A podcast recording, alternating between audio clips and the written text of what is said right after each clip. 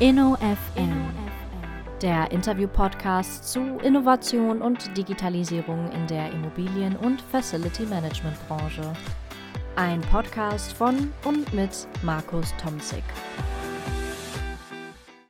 Herzlich willkommen zum InnoFM Interview-Podcast. Ich spreche an dieser Stelle mit Protagonisten am dynamischen Rand der Immobilien- und Facility-Management-Branche, die sich mit Innovation und digitaler Transformation beschäftigen. Heute freue ich mich in einer ganz besonderen Folge Laura Beck und Andreas Germer zu begrüßen. Andreas Germer ist geschäftsführender Gesellschafter der M&P Begis GmbH und Initiator des Begis FM Awards. Und Laura Beck ist stellvertretende Leiterin Technische Services der Apleona Group in Dresden und, und deshalb sitzen wir letztendlich heute hier in der Podcast-Folge Geno FM zu dritt vor den Mikrofonen, ist sie auch noch die Preisträgerin des ersten Begis FM Awards. Was es damit auf sich hat, ist Thema der heutigen Podcast-Folge. Herzlich willkommen, Laura Beck, und herzlich willkommen, Andreas Germer, zum NOFM Podcast. Hallo, Markus. Ja, lieber Markus, auch von meiner Seite herzlichen Dank für die Einladung. An sich müssten wir, äh, lieber Andreas, an der Stelle jetzt sagen Ladies first, aber ich würde vorschlagen, aus dramaturgischen Gründen erlaube ich mir heute von dieser Formel mal abzuweichen und starte mit dir, äh, Andreas. Die Laura gestattet uns vor dem Hintergrund des gerade genannten Awards, dass wir mit dir beginnen und dann im zweiten Teil nochmal auf sie zurückkommen. Ja, Andreas, wir werden gleich so ein bisschen uns über den Begis FM Award austauschen. Ich würde vorschlagen, im ersten Schritt wollen wir mal die M&P Begis vorstellen und dann so ein bisschen auf den BIM-Dialog eingehen. Ihr hattet ja diesem gerade genannten vierten BIM-Dialog zusammen mit dem Olf Clausen, dem CEO der M&P-Gruppe, hattet ihr die Genese dieser M&P Begis ja kurz skizziert. Das war anlässlich eures 30-jährigen Jubiläums. Heute machen wir das nicht ganz so ausführlich, aber dennoch mal kurz die Genese der M&P-Gruppe, Andreas. Und welche Rolle spielt da die Begis in diesem Konstrukt? Ja, sehr gerne. Die Begis gibt es, wie du eben gerade schon gesagt hast, seit 30 Jahren, 1992 gegründet. Uh, unser Hauptsitz ist in Düsseldorf und es ist eine Tochtergesellschaft der M&P Gruppe. Die M&P Gruppe selber ist eines der größten deutschen Beratungsunternehmen im Ingenieursbereich, TGA-Beratung, Energiemanagement. Und wir selber in der Begis sind seit 2013 Teil der M&P Gruppe und haben dort das Thema Digitalisierung als unseren Schwerpunkt. Wir waren 1992 bei der Gründung eine der ersten SAP-Beratungsgesellschaften für Immobilienmanagement, Instandhaltung und Facility Management und sind quasi bis heute unserem Geschäftsmodell treu geblieben. Wir sind Experten auf diesem Gebiet, sind eben extrem spezialisiert auf dieses Thema Facility Management und das ist im Grunde auch das Alleinstellungsmerkmal, was uns die Kunden halt mal wieder nennen. Diese Kombination aus SAP und Fachberatung ist gemeinhin so am Markt nicht bekannt. Das heißt, wir kennen also die Geschäftsprozesse unserer Kunden halt äh, besonders gut, liefern Best Practices und äh, digitalisieren dann entsprechend auch diese Prozesse. Im Bereich CFM und BIM unterstützen wir unsere Kunden auch in der Geschäftsentwicklung, der Organisations- und Prozessberatung sowie eben in SAP und äh, Change-Themen. Wir haben mittlerweile mit Karl, Karl steht für Computer Aided Real Estate Lifecycle Management. Ah ja, Karl. Mit diesem Thema ähm, bieten wir praktisch ein marktfähiges CFM-System komplett integriert in SAP. Wir sind sehr stolz, dass wir extrem große Kunden halt haben. Wir zählen etliche DAX 30 Konzerne zu unseren Kunden, internationale Flughäfen, Kliniken, Automobilhersteller und Zulieferer, Pharmaunternehmen, aber auch beispielsweise FM-Dienstleistungsunternehmen. Wir verlinken sozusagen Immobilieneigentümer, Nutzer mit FM-Dienstleistern, sodass wir ähm, End-to-End-Prozesse vom Kundenbedarf bis zur technischen Umsetzung äh, liefern können. Wir haben uns ja nicht erst auf dem BIM-Dialog kennengelernt, Andreas. Ich bin ja tatsächlich schon seit einigen Jahren in Kontakt auch mit der BEGIS. Wir betreuen auch einzelne Master- und Bachelorarbeiten mit ähm, Miguel Erbers äh, zusammen. Gibt es ja vielfältige Kontakte. Ich habe gelernt in Leverkusen aber ein kleines Detail, was ich bislang noch nicht kannte, dass du auch leidenschaftlich Fußball spielst. Denn die Veranstaltung des BIM-Dialogs in Leverkusen, da habe ich so scherzhaft gesagt, da hat er die Fußballschuhe angezogen, weil du nämlich so Sneakers dann hattest, die so ein bisschen daran erinnert. Aber neben dem Fakt, dass du gerne Fußball spielst, nimm unsere Hörer nochmal mit, bei welchem Hintergrund kommst du denn äh, zur M&P BGS? Also ich bin ja der schlichte Ökonom, wie ich immer so ein bisschen scherzhaft sage. Bist du jetzt der Ingenieur, bist du ein IT-Techie oder bist du tatsächlich ähm, auch ein BWLer an der Stelle? Das war mir noch gar nicht bekannt. Ja, ich bin tatsächlich über das Studium der Informatik ah, ja. eingestiegen in das Berufsleben. Lag so ein bisschen auch daran, dass ich zu dem Zeitpunkt noch gar nicht so richtig wusste, was ich dann machen will und dachte, naja, Informatik ist irgendwie so ein Querschnittsthema Da kann man auch in viele Bereiche reingehen. Habe dann auch medizinische Informatik als Nebenfach gewählt. In diesem Bereich jetzt nicht tätig geworden. In meiner ersten Phase, fünf Jahre, war ich in Wolfenbüttel und habe dort beim kleinen innovativen Automobilzulieferunternehmen Kommunikationsnetzwerke im Automobil entwickelt. Wir waren da zu der Zeit schon extrem innovativ. Und dann bin ich tatsächlich beim Fußballspielen in Wolfenbüttel von unserem heutigen CEO, dem Olf Klausen, angesprochen worden, ob ich nicht in die M&T-Gruppe wechseln möchte. Und wir haben quasi den Vertrag dann tatsächlich auf dem Fußballplatz unterschrieben. Und insofern bin ich jetzt auch schon seit fast 30 Jahren in der M&P-Gruppe. Konnte mir am Anfang jetzt nicht vorstellen, dass ich ein Leben lang Facility und Immobilienmanagement mache.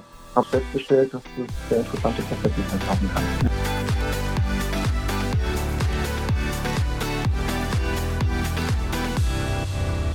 Ja, vielleicht binden wir dann die Laura mal mit ein, Andreas, bevor wir dann nochmal auf den BIM-Dialog und den Award zurückkommen. Laura, du bist tatsächlich aber eine waschechte Ingenieurin. Und das finde ich natürlich besonders spannend, weil der Frauenanteil bei uns in der Fern- und Entsorgungstechnik ja denkbar gering ist. Deshalb bin ich sehr froh, dass die Laura heute bei uns in der Podcast-Folge ist. Was mich natürlich brennt interessiert, Laura, wie kam es dazu, dass du tatsächlich Ingenieurwissenschaft studiert hast? War es das Elternhaus? War es ein Lehrer, der dich inspiriert hat? Oder der schlichte Zufall, die Studienberatung? Nimm uns mal mit, wo du Bachelor und Master tatsächlich gemacht hast und aus welchen Gründen? Nach dem Abitur war ich erstmal zwei Jahre in der Schweiz und habe schon anderweitig gearbeitet und bin durch eine Messe auf die Firma Bilfinger damals ein bisschen aufmerksam geworden und war fasziniert davon, wie facettenreich das Arbeitsumfeld ist, was der Konzern alles leistet und welche Leistungen er anbietet. Und habe mich dann auf ein duales Studium am Standort in Dresden beworben, unterstützt wurde von der Studienakademie in Leipzig und die Praxisphase eben bei der Firma Bilfinger damals. Der Schwerpunkt vom Bachelorstudium nannte sich Service Engineering ja. und war quasi auf das Instandhaltungsmanagement von der technischen Gebäudeausrichtung ausgelegt. Und nach dem Abschluss des Bachelorstudiengangs hat mich ein berufsbegleitender Master nach Wolfenbüttel an die FH in den Fachbereich der Versorgungstechnik geführt. Hm, spannend. Und wie waren die dualen Studienvarianten bei dir? Wir haben ja in Gelsenkirchen dieses Ausbildungsbegleitende, das heißt, die Studierenden lernen vor Industrie- und Handelskammer oder Handwerkskammer. Ich sage immer, mein Vater sagt, die, die lernen dann auch was Richtiges. Ne? Äh, bei euch war es wahrscheinlich eher dieses Praxisbegleitende, ne? also drei Monate Hochschule, drei Monate Praxis. Bei uns im Bachelor war es ein duales Studienmodell. Das hieß, wir hatten drei Monate Theoriephase an der Staatlichen Studienakademie Leipzig und danach drei Monate Praxisphase in der Firma. Und so wechselte sich das über die sechs Semester immer ab. Ein Semester bestand immer aus drei Monaten Theorie Danach gab es drei Monate Praxis. In der Theoriezeit hatten wir quasi all unsere Vorlesungen und haben danach auch unsere Prüfung geschrieben, sodass wir dann über die Praxisphase entweder eine Hausarbeit als wissenschaftliche Arbeit oder einfach einen Vortrag halten mussten über das, was wir in der Praxisphase gemacht haben, sodass sich dort die theoretischen Aspekte mit der praktischen Umsetzung über die drei Jahre im Bachelorstudium sehr gut ergänzt haben und miteinander kombiniert werden konnten. Und wie war das Verhältnis von männlichen und weiblichen Studierenden bei diesem Master of Engineering? Master an der in Wolfenbüttel ist der Anteil männlich-weiblich recht ausgeglichen. Würde sogar behaupten 50-50. Im Bachelor hat sich das aber komplett konträr dargestellt. Da waren wir von 16 Studierenden im Kurs genau zwei weibliche Personen. Der Rest war männlich. Also wir haben bei uns bei den reinen Ingenieuren ungefähr einen weiblichen Studienanteil von ja, einem kleinen zweistelligen Bereich. Bei den Wirtschaftsingenieuren in der Tat auch hälftig, hälftig. Das ist immer ganz schön an der Stelle. Ja, wunderbar. Dann haben wir euch beide äh, so ein Stück weit schon mal vorgestellt. Andreas, ich würde sagen, dann gehen wir mal zurück, nachdem wir uns der Begis schon genähert haben. Anders war der vierte BIM-Dialog, du hast es selber schon gesagt, die 30-Jahresfeier. Und da habt ihr erstmalig den Begis FM Award verliehen. Ganz spannende Veranstaltung, wie ich finde, nicht nur, weil wir lange auf solche Präsenzveranstaltungen verzichtet haben, sondern die Location war toll, es waren tolle Referenten da. Lass uns mal gemeinsam versuchen, in aller Kürze so ein kleines Resümee des vierten BIM-Dialoges in der Bay Arena mitzunehmen. Was ist der Hintergrund eines solchen BIM-Dialoges, der ja zum vierten Mal schon stattgefunden hat? Ich glaube, ich war dreimal dabei, ein ganz tolles Format. Ne, keine Riesenveranstaltung, aber eine sehr feine, tolle Veranstaltung. Warum macht ihr so einen BIM-Dialog? Ja, das ist eine gute Frage. Warum machen wir den BIM-Dialog? Also im Grunde kann man es ganz einfach beantworten. Ich bin der Meinung, dass wir seit vielen, vielen Jahren in der BIGIS machen, nämlich die Nutzungsphase der Immobilie intensiv zu digitalisieren. dass das auch ein ganz großes Teilgebiet des Building Information Modeling Ansatzes ist. Und insofern war es eigentlich sehr konsequent, dass wir solch ein Format aufgerufen haben. Im Übrigen hat der Miguel Evers, der Leiter bei uns in der MT-Gruppe des BIM-Kompetenzzentrums ist, diese Veranstaltung ins Leben gerufen. Ah ja. Und wir mit der Weges haben im Grunde dann durch unser Digitalisierungs-Know-how das Ganze gemeinsam fortgesetzt, um das noch ein bisschen zu verstärken. Für uns ist nämlich BIM mehr als die Digitalisierung des Planen und Bauens. Das wurde, glaube ich, auf diesem BIM-Kongress auch nochmal ganz deutlich. Das war auch das deutliche Feedback der Teilnehmer dort. BIM ist der Schlüssel zum reibungslosen Übergang vom fertiggestellten Gebäude in den Betrieb. Was haben wir dort gehört? Wir haben dort aber auch gehört, dass BIM die digitale Abbildung des Bestandes ist, ein ganz wichtiges Themenfeld. Dass BIM verstanden wird als die intelligente Immobilie an sich und dass BIM eben auch intelligente digitale End-to-End-Lösungen sind, von denen wir mit unserer Partnerfirma Phoenix Contact ja auch einige, ich finde, ganz eindrucksvoll halt dargestellt haben. Das heißt, summa summarum kann man sagen, also BIM ist das, was wir schon immer in der Bigis auch gemacht haben wenn man sich mal so ein bisschen davon löst, dass BIM halt mehr ist als nur die Unterstützung der Bau- und Planungsphase. Genau, das fand ich ja immer so faszinierend, dass dieses Thema BIM ihr tatsächlich in die Nutzungsphase überführt. Und du hast ja gerade schon so ein bisschen angedeutet, der Frank Schröder war bei euch beim BIM-Dialog, ja, ein alter Weggefährte von mir, kann man ja schon fast sagen an der Stelle. Ich fand auch toll diese Praxisbeispiele von dem Miguel Erbers, dieses digitalisierte Dienstleistungssteuerungs- und Beauftragungstool, Digital Maintenance war so ein Stichwort. Toll fand ich auch. Und das war eines meiner Highlights, diesen digitalen Zwilling. Ich nenne das mal Scan to BIM, äh, anhand des Projektes des Flughafens Berlin-Tempelhof. Eine tolle Anregung Anregungen auch für mein eigenes Projekt in Gelsenkirchen. Also waren unglaublich viele Highlights. Diesen Partnerunternehmen, die du angesprochen hast, Henkel, Phoenix und so.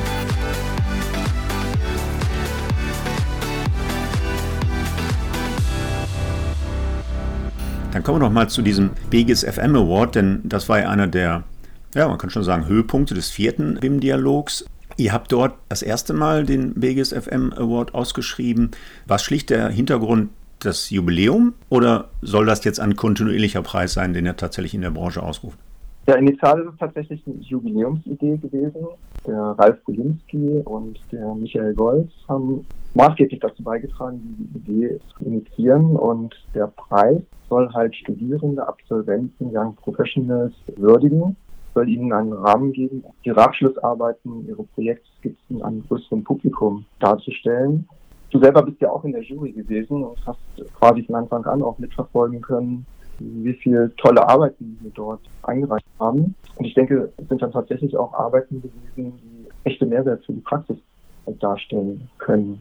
Ich meine, wir haben das Thema junge Mitarbeiter für uns, unsere Themen zu begeistern. Das haben wir ja an allen Stellen. Ich selber bin auch Dozent an der Fachhochschule in Wolfenbüttel. Ah ja. und, äh, versuche dort so ein bisschen jüngere Menschen im Rahmen ihres Masterstudiengangs äh, für das Thema zu begeistern.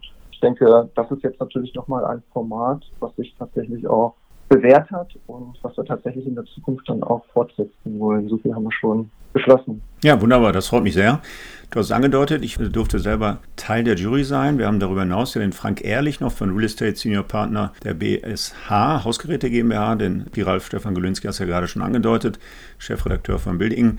Dann haben wir noch die Inga Stein-Bad Helmes, Geschäftsführerin Planbauen 4.0 und dann den Ansgar Tonhäuser, Director Corporate Real Estate Management der Male. Den hatte ich ja auch schon im Podcast vor einigen Wochen. Es war ein illustre Kreis. Das hat sehr viel Spaß gemacht. Wir haben in einem mehrstufigen Prozess den Kreis immer enger gezogen und dann auf dem BIM-Dialog in Leverkusen tatsächlich von den drei Finalisten den Sieger gekürt. Das war eine sehr knappe Entscheidung, kann ich sagen. Wir haben ja da ganz lange diskutiert. Spannend war auf der Veranstaltung ja auch nachher das Grußwort. Ja, es war ja fast mehr als ein Grußwort. Die Laudatio von Dr. Thomas Wilk, ja, Leiter Bauabteilung im Ministerium für, jetzt muss mir helfen, Andreas, Ministerium für Heimat, Kommunales, Bau, Gleichstellung, glaube ich, das war Punkt, ne? Des ja, NRW. Also, so ähnlich auf jeden Fall. Ich glaube, er hat mir erlaubt zu sagen, er sei Leiter der Bauabteilung des Ministeriums in NRW an der Stelle. Also er hat mit seiner Laudatia die Preise überreicht. Wir haben vielleicht nochmal der Vollständigkeit halber ist zu wenig, sondern äh, wirklich die beiden äh, Zweit- und Drittplatzierten nochmal kurz nennen. Ein hervorragender dritter Platz war aus all den Bewerbungen, die wir in diesem mehrstufigen Prozess ausgewählt haben,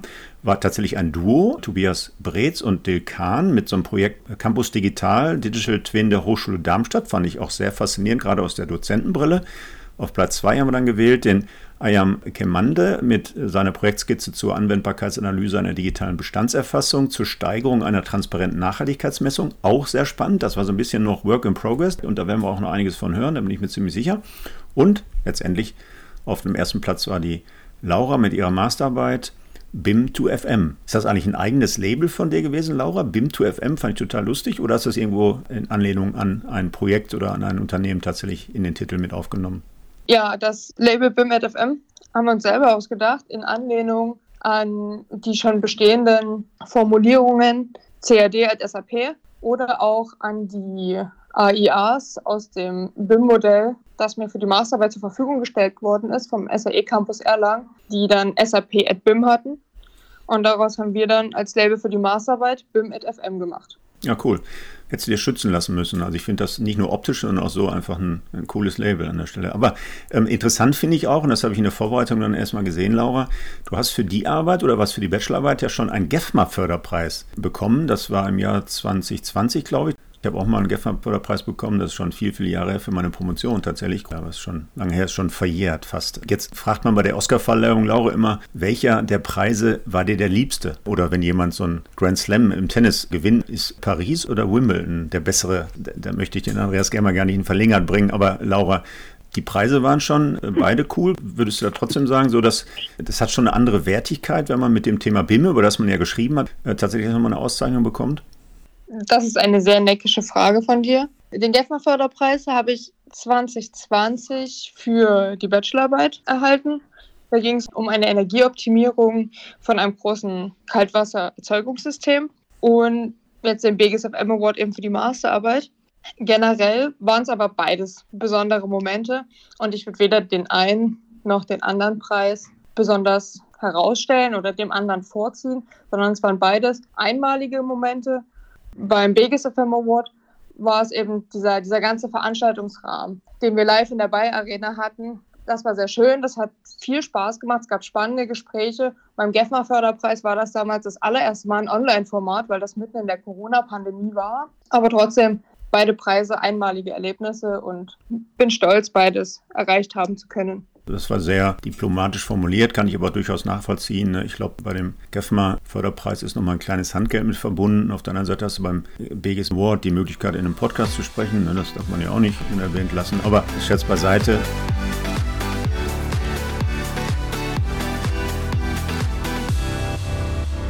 Widmen wir uns doch dann mal deiner Masterarbeit, für den du diesen Preis bekommen hast. Was war die Motivation für diese Masterarbeit? Du hattest ja den Bachelor vorher etwas thematisch anders aufgehängt. Es war also kein konsekutiver Master, wo du dann im Anschluss das thematisch nochmal aufgebaut hast. Wie, kam das aus einem Projekt heraus? Wie ist die Idee zu dieser Masterarbeit entstanden? Es gibt ja immer verschiedene Angänge.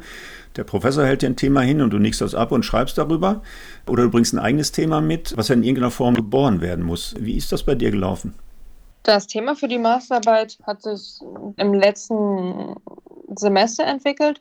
Da hatte ich bei Andreas ein Modul, das nannte sich CFM. Da ging es um Prozessbeschreibungen, um Integration von CFM-Systemen und um die Integration von SAP-Lösungen. Und auf der Basis von diesen Prozessbeschreibungen und den Vorlesungen, die wir vorher zum Thema BIM hatten, hatte ich Andreas angesprochen, ob er sich vorstellen könnte, meine Masterarbeit in einem ähnlichen Thema oder in dem Themenbereich zu begleiten, zu betreuen und auch zu prüfen. Und dann hat sich aus unseren Gesprächen heraus das Thema ergeben, dass wir die BIM-Komponente, die Prozessbeschreibungskomponente und die Lebenszykluskomponente aus dem FM in der Masterarbeit alle zusammen integrieren wollen, sodass daraus das Thema geboren wurde. Ich habe mitbekommen, dass da ja noch ein Step fehlt, um diese Masterarbeit zu finalisieren. Bei uns heißt das Kolloquium, manchmal ist es Disputation, mündliche Prüfung, wie auch immer. Also der letzte äh, Teil steht noch an, bis dann diese Masterurkunde vergeben wird. Nutzen wir das mal so als kleine Probe, so ein kleiner Pitch zu deiner Masterarbeit. Was sind so die Kernthemen? Was ist der Kern des Kern deiner Masterarbeit? Grundlegend beschäftigt sich die Masterarbeit mit einem Anforderungskatalog, den wir benötigen, wenn wir im FM mit den BIM-Modellen arbeiten wollen. Also dass wir quasi vorleben, wenn wir Daten aus der Bauphase in die Betriebsphase transferieren, dass wir beschreiben, welche Daten in welchem Umfang sind denn unbedingt vorher zu hinterlegen oder müssen im BIM-Modell enthalten sein, um dieses Modell im FM und auch für den Lebenszyklus der Immobilie immer stetig zu nutzen und fortzufahren. Und für diesen Anforderungskatalog, der dann am Ende aus der Arbeit resultiert, haben wir quasi vier Standardprozesse genommen.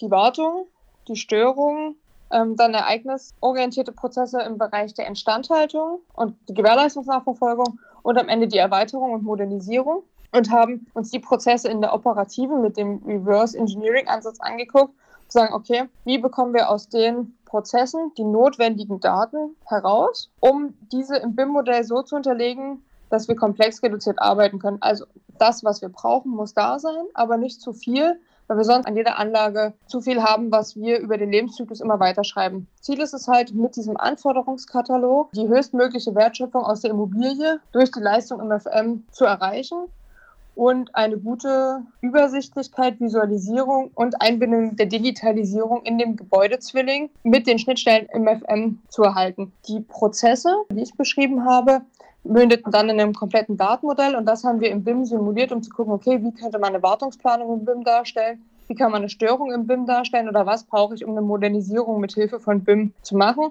Und all diese Informationen münden in einer Umfrage, die zeitnah ansteht. Und wenn diese Umfrage fertig ist, entsteht daraus der Anforderungskatalog, der dann im Kern das Thema der Masterarbeit widerspiegelt und dort eine Grundlage sein soll, um BIM im FM zielgerichtet mit einer hohen Wertschöpfung und Effektivität einbinden zu können. Hast du jetzt noch nicht erwähnt, aber der Use Case bei Siemens Real Estate und Gebäude Campus Erlangen ist es, glaube ich. Andreas, ist das tatsächlich in irgendeiner Form das Anwendung gefunden oder ist das tatsächlich auch hier ein Bedarf, dass man so eine Masterarbeit tatsächlich hier auch in die Praxis umsetzen kann? Nehmen wir uns mal mit. Das ist ja sicher ein Projekt von euch, von der Begis. Ja, zunächst möchte ich nochmal das verstärken, was die Laura eben schon gerade gesagt hat. Also wir sehen gerade an diesem Übergang vom Bau in den Betrieb so eine Sollbruchstelle. Die ist bei ganz, ganz vielen Kunden halt ausgeprägt und viele Kunden stehen im Moment jetzt vor der Situation, dass sie sagen, es gibt doch jetzt die Möglichkeit, während des Planens und Bauens intelligente BIM-Modelle zu bauen.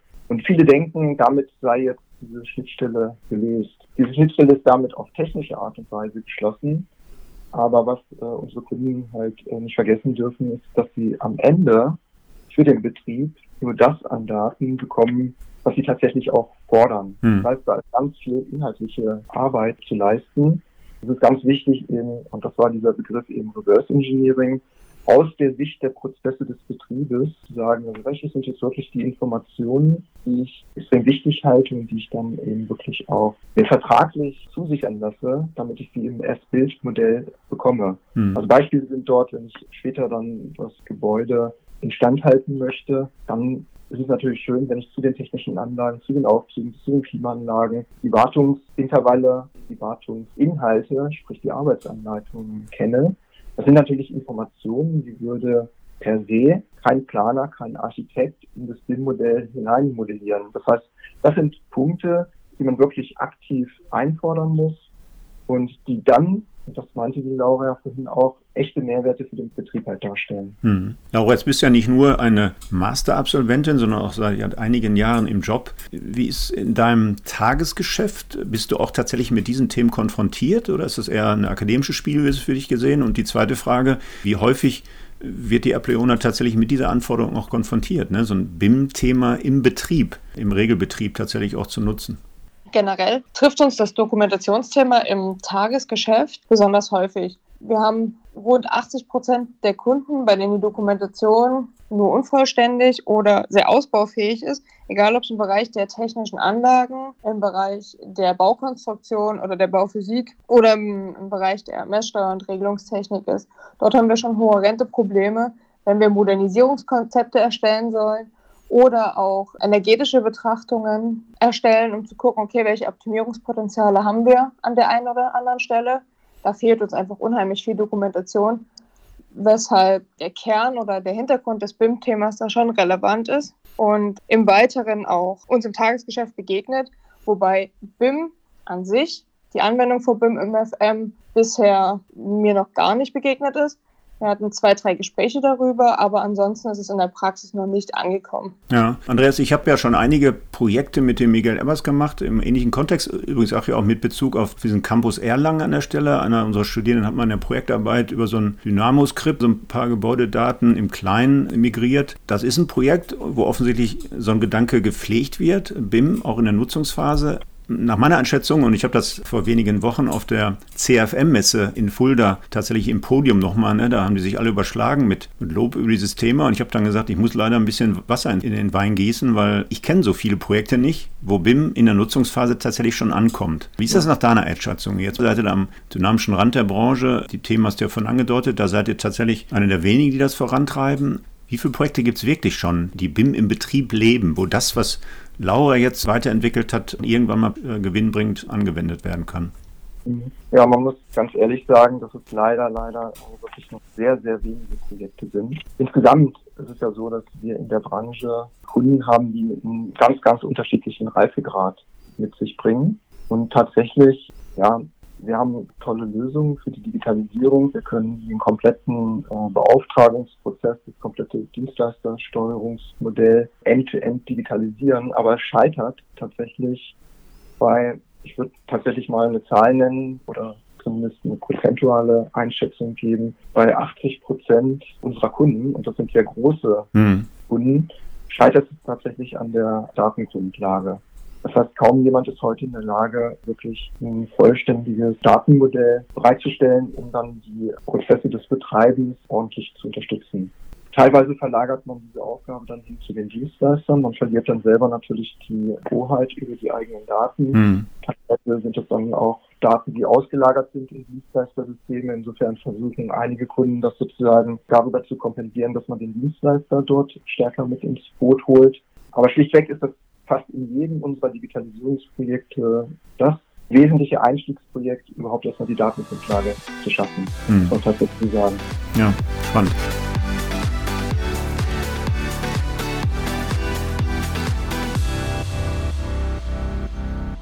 Ja, das trifft sich in meinen Einschätzungen, dass da tatsächlich noch einiges an Wasser den Rhein runterfließen muss, bis so ein Thema BIM im Betrieb wirklich implementiert ist und nicht nur in einzelnen ersten Pilotversuchen.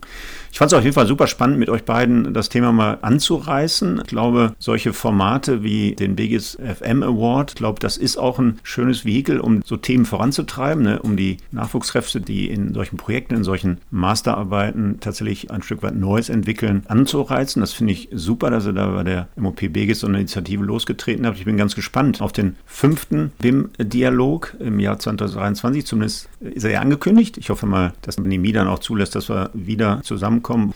Andreas, ich freue mich auf jeden Fall jetzt schon auf den nächsten BIM-Dialog und möchte euch beiden, lieber Andreas, liebe Laura, ganz herzlich danken für die heutige Podcast-Folge. Ich fand es sehr kurzweilig und äh, ich glaube, wir haben ein Thema angedeutet, was noch viel Entwicklungspotenzial hat. Da werden wir noch gemeinsam dran arbeiten, ob dann bei der Apleona, bei der MOP BGIS oder wir an der Hochschule, die wir ja auch mit den bescheidenen Mitteln versuchen, äh, hier und da Projekte anzustoßen. Und das, was ich aus dem BIM-Dialog mitgenommen habe, jetzt unseren digitalen Zwilling tatsächlich mal in ein BIM-Modell überführen. Das werden wir in Kürze anstoßen. Also euch beiden für heute herzlichen Dank für eure Zeit und für die tollen Ausführungen und ich wünsche alles Gute, schön gesund bleiben. Danke, Markus, für den spannenden Podcast und das spannende Gespräch. Auch ich wünsche dir, Markus, und dir, Andreas, einen schönen Sommer. Danke. Ja, vielen Dank, lieber Markus, dass du uns diese Plattform gegeben hast. Wir wünschen dir auch noch viele, viele gute Podcast-Folgen und wir freuen uns dann spätestens auf ein Wiedersehen beim nächsten gemeinsamen Interview im nächsten Jahr. Wunderbar, da freue ich mich auch drauf. Ja, danke für dieses Podcast-Interview. Das war also der InnoFM Podcast mit Laura Beck und Andreas Germer. Wir hören uns wieder in 14 Tagen, am besten gleich auf einer der üblichen Plattformen wie Spotify, iTunes, Apple Podcasts, Soundcloud und vielen anderen abonnieren und dann wird Ihnen die nächste Folge an einem Freitag um 8 Uhr gleich angezeigt. Bis dahin wünsche ich Glück auf und bleiben Sie schön gesund.